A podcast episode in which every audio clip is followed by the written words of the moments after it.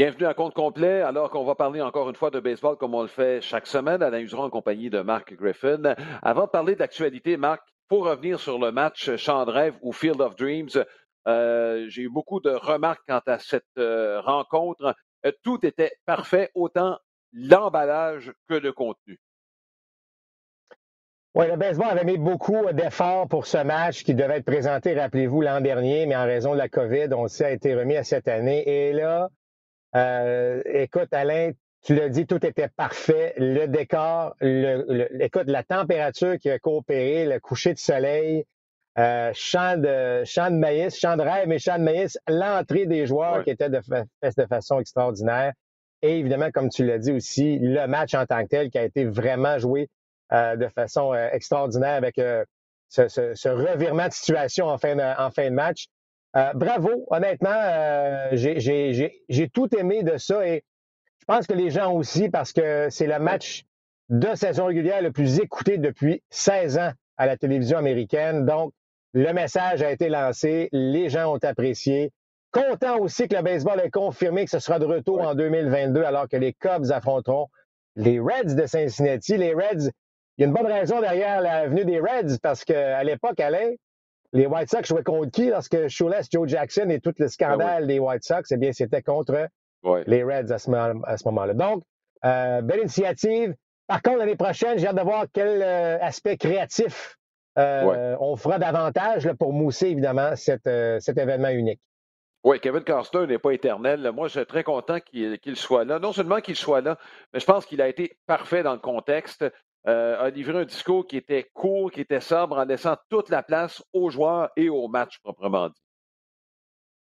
Écoute, ça, dit tout. Le champ de rêve, Field of Dreams, c'était ça qu'on vivait. Les gens le sentaient.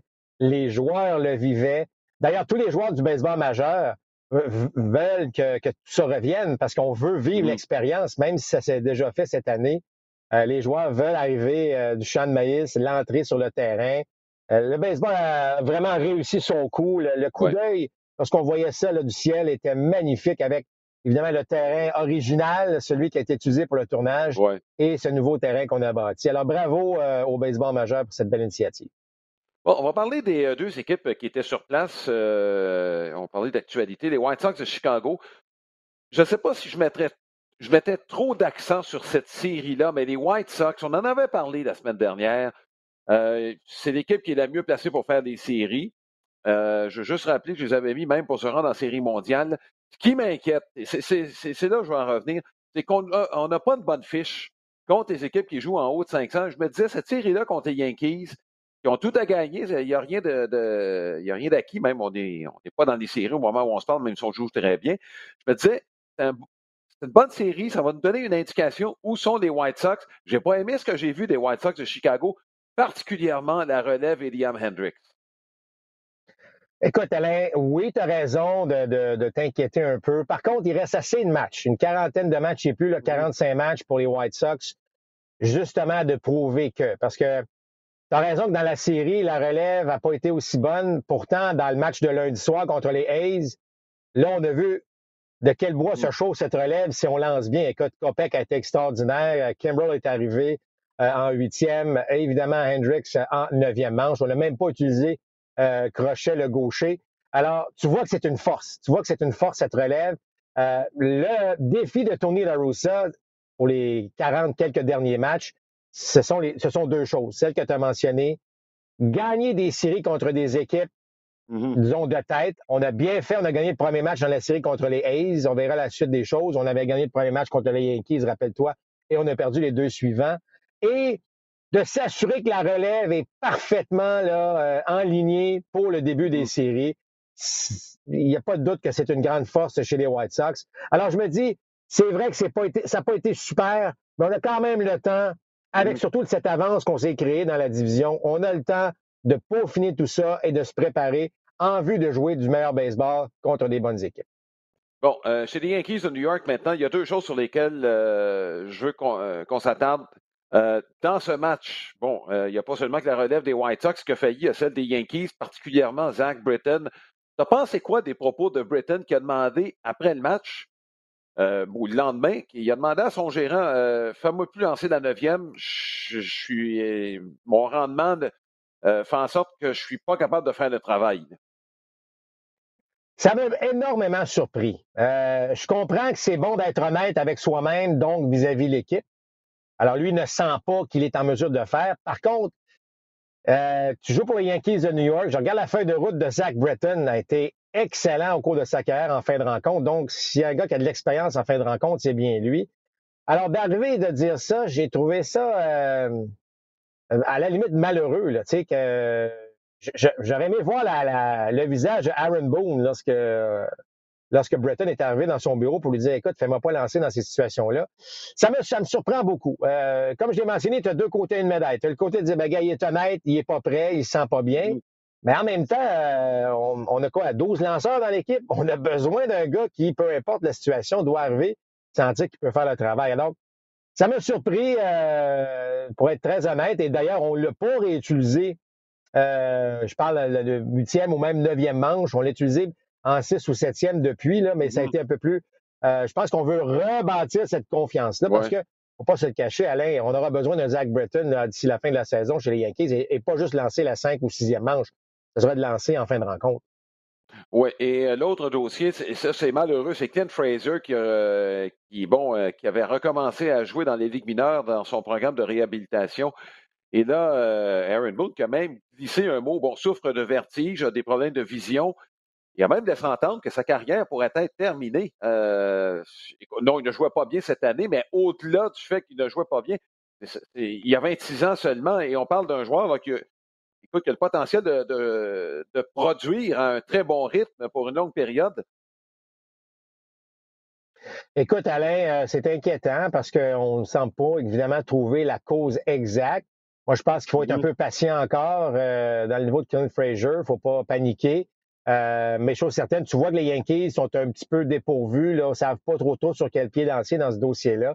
Alors, je pense qu'il est important, c'est de penser à Fraser, qu'on puisse trouver euh, quelle est, euh, quelle est la, raison là, de ces étourdissements-là et ça fait en sorte que sa vision est affectée. Euh, écoute, on lui souhaite le meilleur, mais c'est effectivement une autre tuile dans cet univers des Yankees de New York. Là. Bon, écoute, tu mentionnes souvent que pour lancer un match en point des coups ça prend un petit peu de chance. Je ne sais pas si on peut parler de chance dans le cas de Tyler Gilbert. bon, tu as, vu le match, je l'ai visionné également. chapeau, écoute, il, n'a pas volé, il n'a pas eu de coup il n'a pas accordé de coup en un manche. Euh, c'est pas arrivé depuis un moment. Je lui souhaite une meilleure carrière que Bobo Holloman. C'est qui? Ben, c'est le seul lanceur qui a lancé un match en point de coup à son premier départ dans l'histoire du baseball majeur, euh, qui n'a pas eu une très belle carrière en passant. Mais euh, quand on regarde le match, ça confirme ce que tu dis souvent lorsqu'on parle des matchs en point de coup ben, c'est pour ça qu'ils sont spectaculaires, ils sont uniques, il faut le faire. Tu regardes la dimension d'un terrain de baseball, puis on a quand même frappé la balle d'aplomb, plusieurs balles frappées, en fait une dizaine, Alain, si je ne m'abuse, qui ont euh, sorti à plus de 95 000 à l'heure. Mais on avait une bonne défense, donc il faut donner crédit. C'est un travail d'équipe quand même. Oui, c'est un exploit d'un lanceur, mais il y a eu de l'appui d'une bonne défense.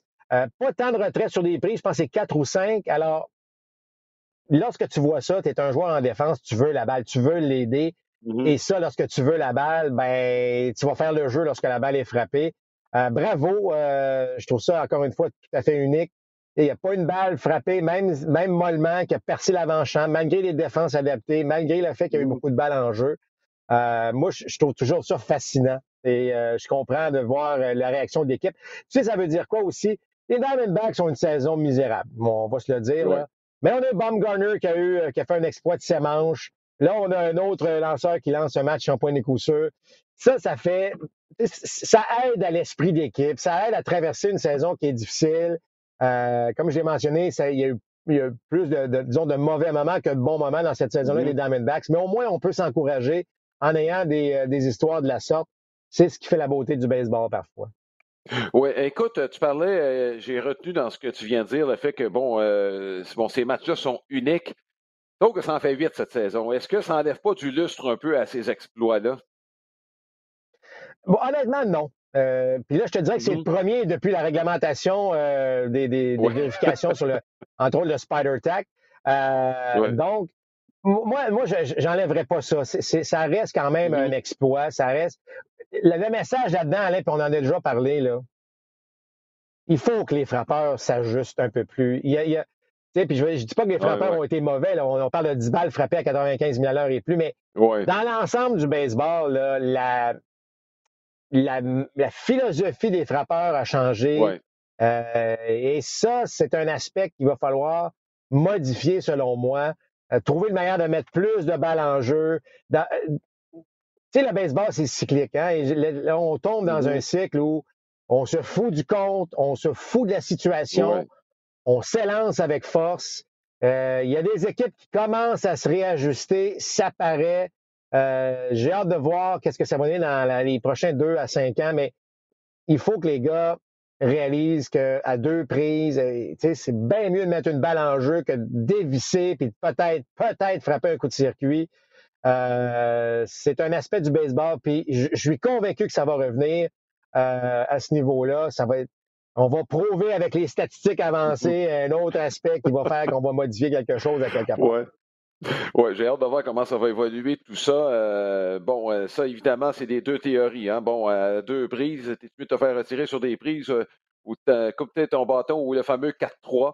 Tant qu'à ça, on y va pour le circuit. Si je manque mon coup, ben tant pis. C'est parce que c'est ça qui est dans la, qui est dans la mentalité actuelle. Oui, puis pourtant, je regarde même le match qu'on a fait lundi. simple de Louis Robert, vole le deuxième, un roulant au deuxième l'amène euh, au troisième coussin, puis un bon vieux ballon sacrifice, il vient marquer.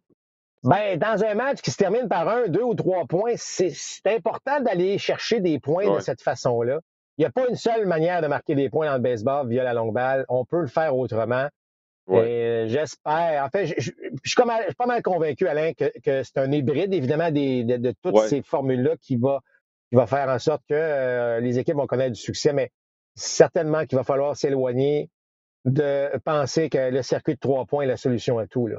Ben, écoute, juste pour renchérir sur ce que tu viens de dire, là, et, euh, le fait que tu vois des lanceurs qui ne lancent pas à 90 000 à l'heure puis accumuler les retraits sur des prix, je pense que ça démontre justement jusqu'à quel point euh, les frappeurs ont changé leur approche complètement.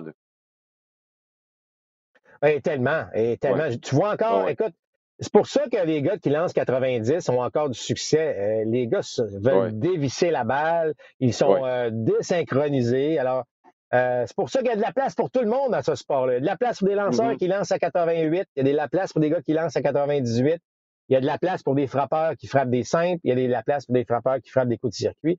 C'est une des grandes richesses du baseball. Alors, il faut le maximiser. Oui.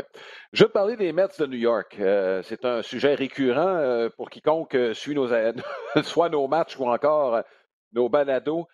j'ai dimanche, Marc, j'ai pas aimé ce que j'ai vu et là, je vais faire référence à une décision de façon précise qui est arrivée dans le match contre les Dangers. Là, on est sur une séquence, là, on joue contre les Dangers et les Giants.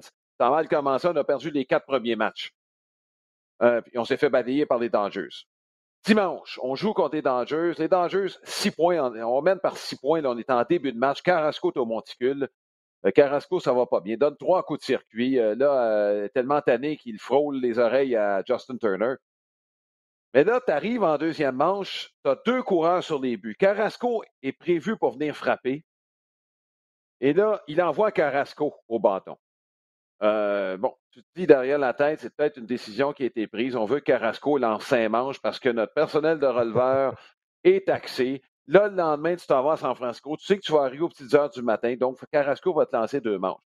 Non seulement il laisse Carrasco frapper, c'est pas lui qui revient lancer.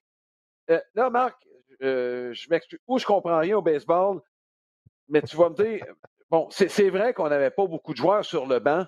Je, je suis prêt à l'accorder mais tu perds par six points. Tu as deux gars sur les buts. Quand tu vas avoir besoin d'un frappeur suppliant, tu n'auras peut-être personne sur les buts, puis ça va être peut-être 10 à 0. J'ai beau revirer ça de tout bord, tout côté, Marc. Je ne suis pas capable de comprendre la décision de Louis Roas. Oui, en effet. Honnêtement, euh, moi aussi, le fait qu'il ne soit pas revenu, qu'il frappe, bon, on peut débattre du fait qu'on a besoin de manche d'un gars, mais là, qu'on arrive et mm-hmm. qu'on n'est pas en mesure ça, aussi, je la comprends pas. Puis je vais te dire, je trouve que là, on parle des Mets, on pourrait parler des Blue Jays, la même affaire. Je trouve qu'on sent pas l'urgence de gagner. Tu sais, là, tu vas me dire, on a encore la mentalité, ah, il reste bien des matchs à se reprendre. Ah, on va se reprendre demain.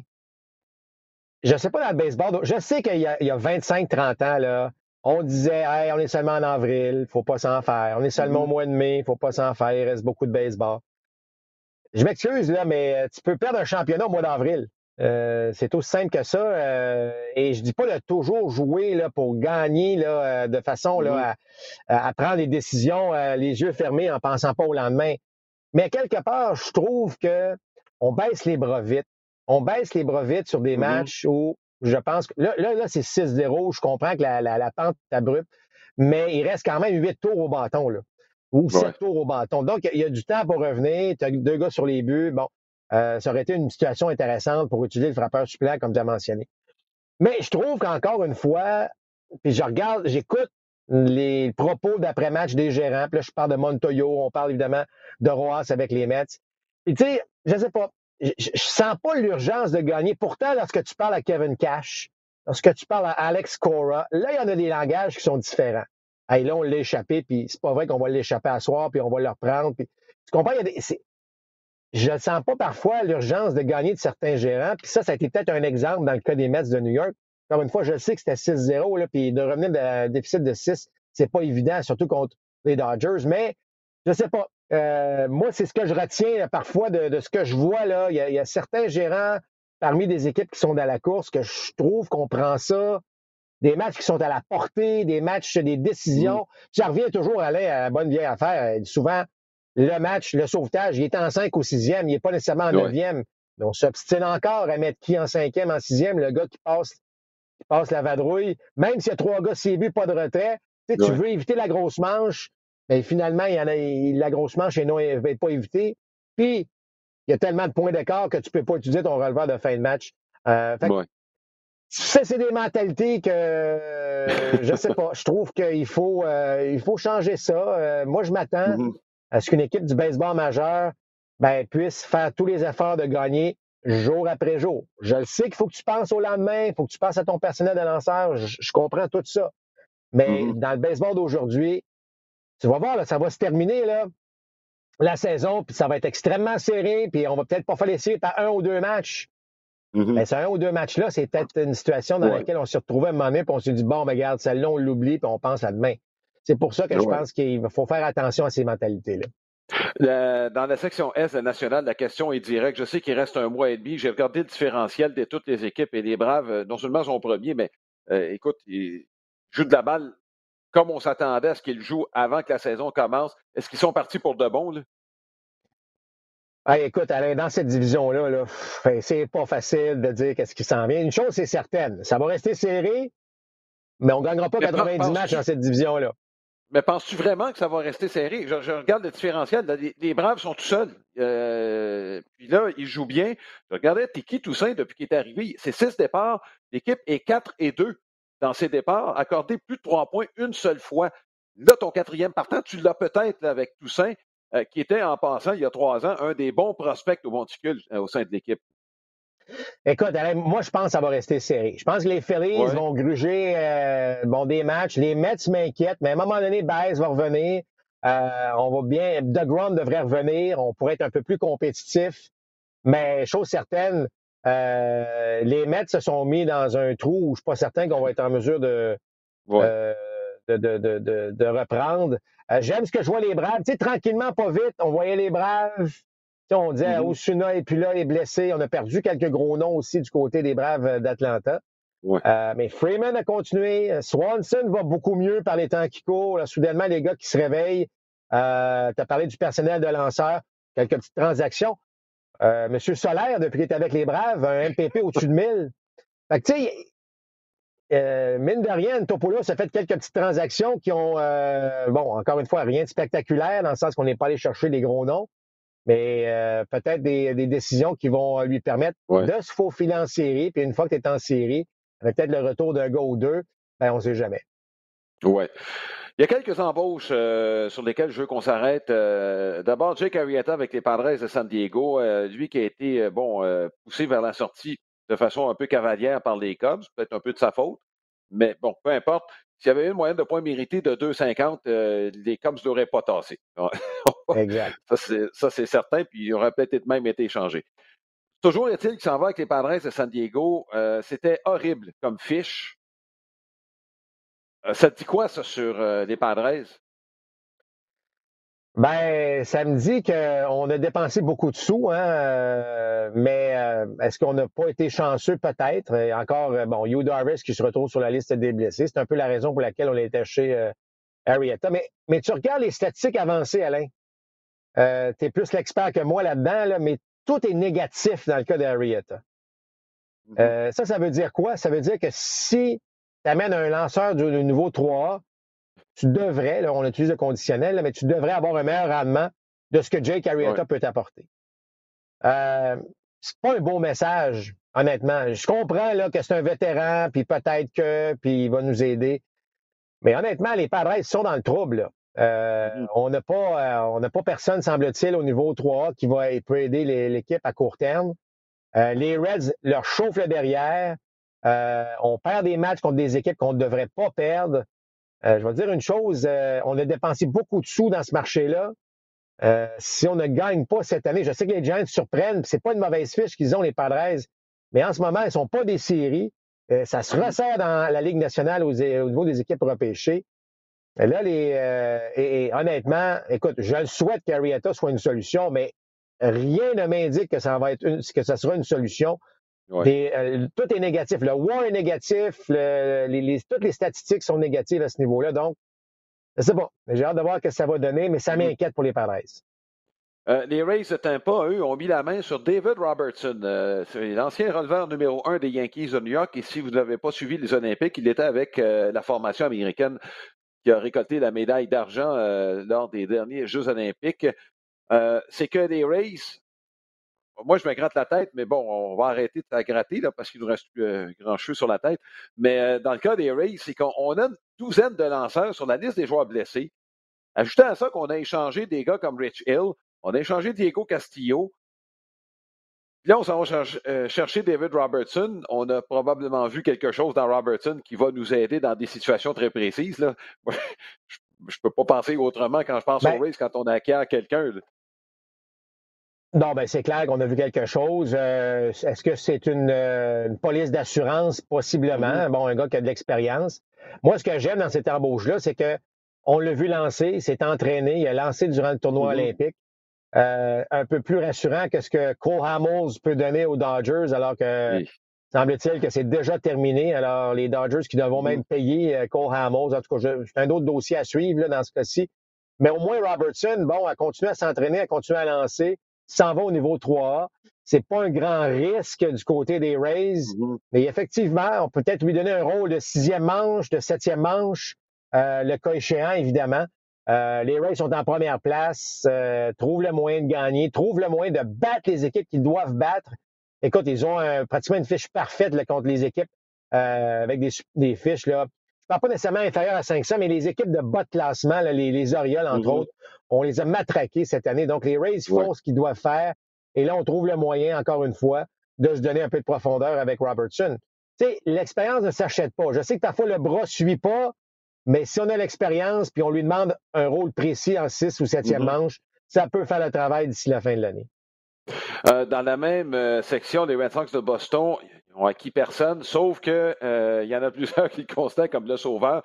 Et ce que je te demande, est-ce que le retour de Chris Sale va permettre d'arrêter la glissade des Red Sox de Boston? Ben, je, vous dirais que ça amène une belle énergie à l'équipe. Euh, mine de rien, l'attaque s'est mise à, frapper à nouveau au cours des cinq, six derniers matchs. Mm-hmm. Alors, si l'attaque produit comme elle a produit, et là, soudainement, ben, Chris Sale, qui même si c'est un lanceur partant, peut rendre tout le monde un peu meilleur, peut redonner une certaine confiance. Moi, je pas ce que je vois là, de, depuis le retour de Chris Sale. On sent que les, Red Sox euh, veulent revenir, sont en mission. Euh, pas question que les Yankees nous rattrapent. Une certaine motivation de ce côté-là. Euh, moi, je m'attends vraiment à une section très serrée d'ici la fin. Je sais que les Blue Jays ont un peu de recul récemment, mais c'est tous toutes des équipes qui vont lutter pour une place parmi les équipes repêchées. Je m'attends pas à ce que les Rays diminuent non plus le rythme, ça va se poursuivre.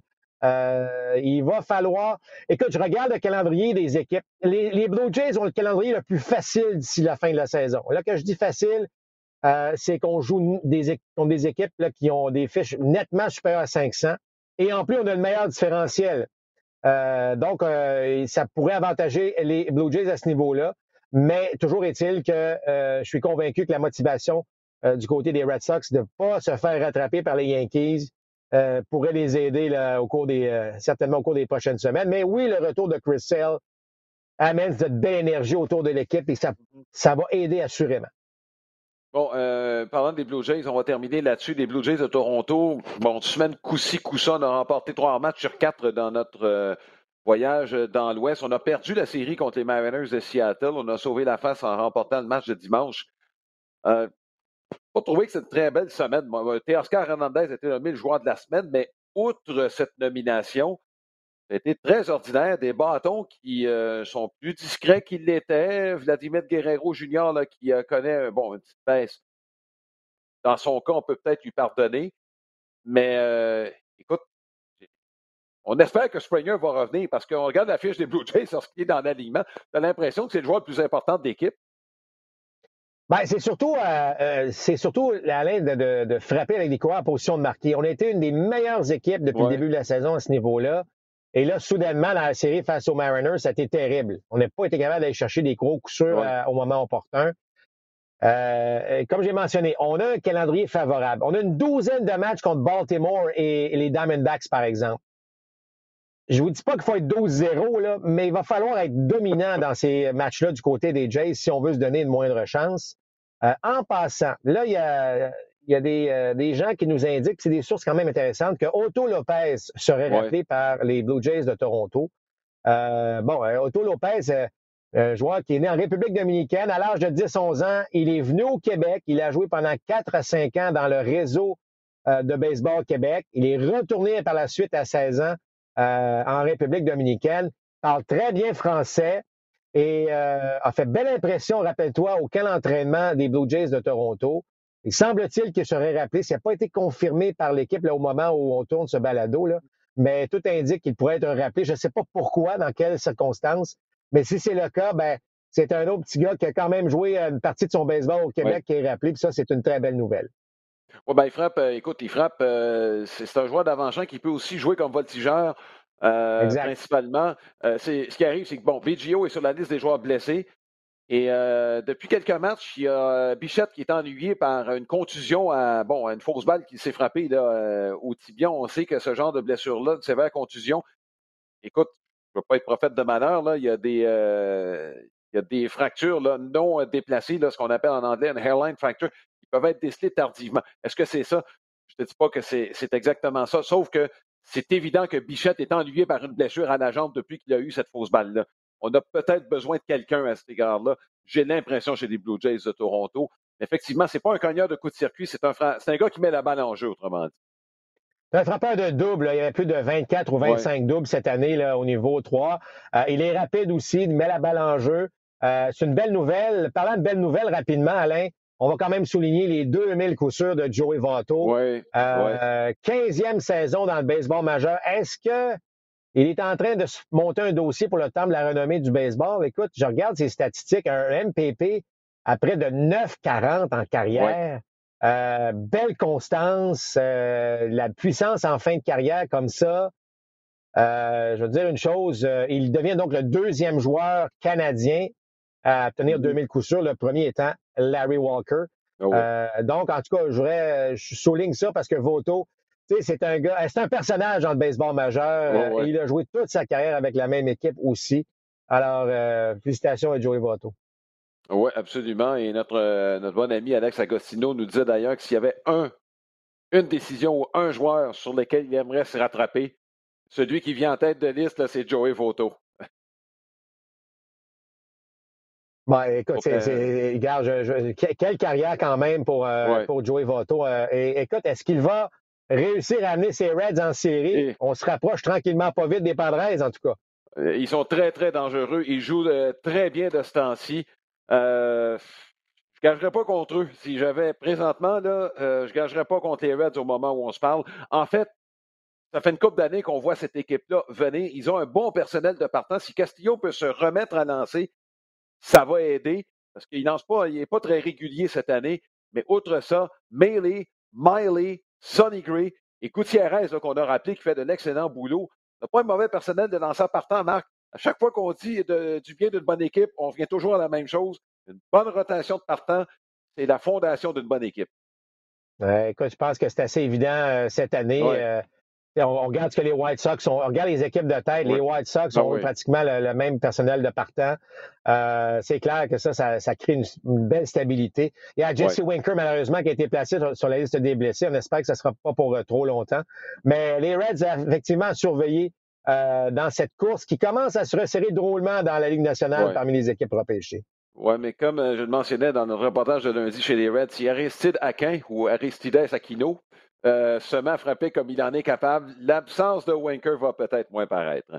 Marc, euh, on va compléter notre balado de cette façon en invitant euh, ceux qui nous regardent ou nous écoutent à ne pas manquer le match de mercredi. Pourquoi? Ben, on va voir les Red Sox de Boston contre les Yankees de New York. Et euh, c'est pas arrivé souvent au cours des dernières années qu'on voit ces deux équipes-là qui se battent pour la même place en série. Donc, ce sera à suivre les deux partants prévus, le gaucher Andrew Heaney pour les Yankees. Et en théorie, ça devrait être le Canadien Nick Pivetta pour les Red Sox de Boston. Là-dessus, on vous souhaite du bon baseball. À la prochaine.